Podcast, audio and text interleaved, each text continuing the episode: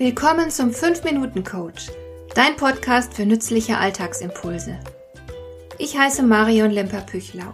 Als erfahrener Coach habe ich jede Menge psychologische Tipps für dich, mit denen du leichter durch den Alltag kommst, damit dein Leben ein bisschen einfacher wird.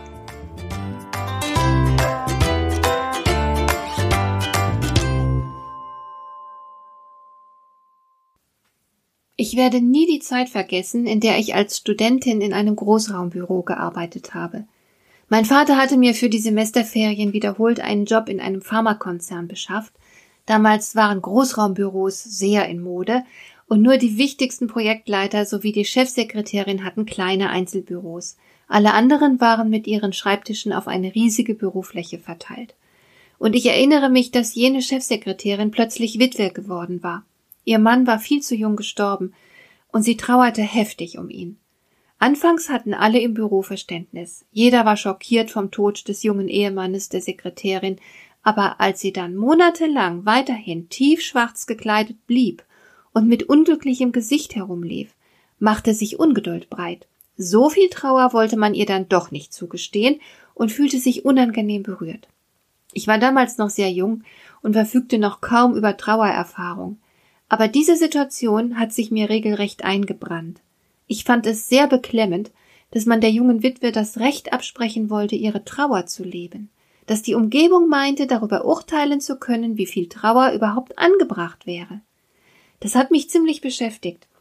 Vor allem negative Gefühle scheinen am Arbeitsplatz nicht selbstverständlich akzeptiert zu werden.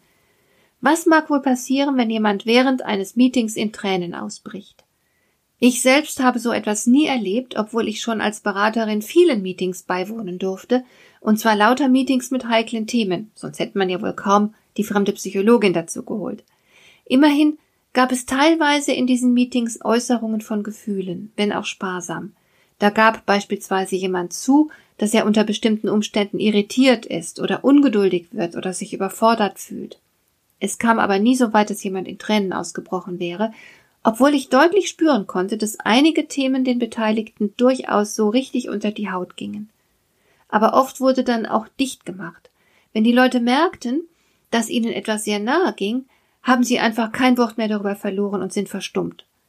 Und ich kann mir auch nicht recht vorstellen, was passieren würde, wenn gar ein Mann vor aller Augen in Tränen ausbrechen würde.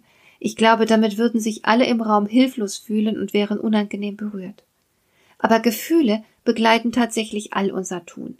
Wer zur Arbeit geht, lässt ja nicht den empfindsamen und gefühlvollen Teil von sich zu Hause zurück. Und es hat ja auch so seinen Sinn, dass wir Gefühle entwickeln. In der Frühzeit der Menschheitsgeschichte waren alle unsere Gefühle Handlungsimpulse und dienten unmittelbar dem Überleben der Art. Heute ist das natürlich anders. Wir befinden uns nicht mehr ständig in Lebensgefahr und unsere Gefühle dienen nicht mehr im selben Maß als Handlungsimpulse, mit denen wir unser Leben retten können.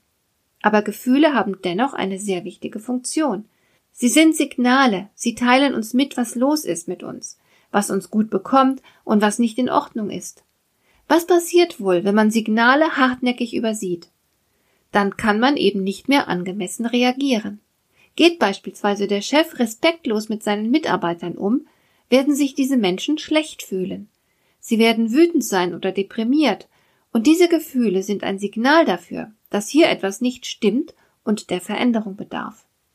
Wer das Signal nicht erkennen und ernst nehmen will, der verdrängt sein Unwohlsein womöglich ins Unbewusste, und damit hat er schlichtweg keine Kontrolle mehr. Dann kann es sein, dass er in einer bestimmten Situation völlig überreagiert. Aber er ist eben nicht mehr in der Lage, in angemessener Form den Respekt einzufordern, den der Chef ihm schuldet. Er reagiert nur noch emotional.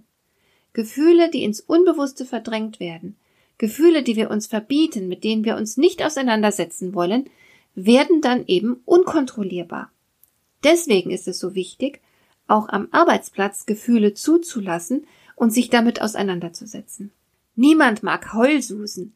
Niemand will es mit einer Drama Queen zu tun bekommen, weder im Job noch im Privatleben. Solch übertriebene Gefühlsäußerungen sind fehl am Platz und Symptome mangelnder emotionaler Intelligenz. Aber das ändert nichts daran, dass wir Gefühle grundsätzlich zulassen sollten. Wir brauchen endlich auch am Arbeitsplatz eine Kultur der emotionalen Intelligenz, die es uns ermöglicht, produktiv mit Gefühlen umzugehen. Hat dir der heutige Impuls gefallen?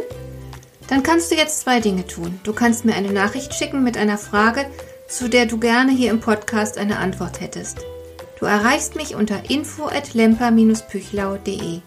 Und du kannst eine Bewertung bei iTunes abgeben, damit diese Sendung für andere Interessierte sichtbarer wird. Schön, dass du mir zugehört hast. Bis zum nächsten Mal eine gute Zeit für dich.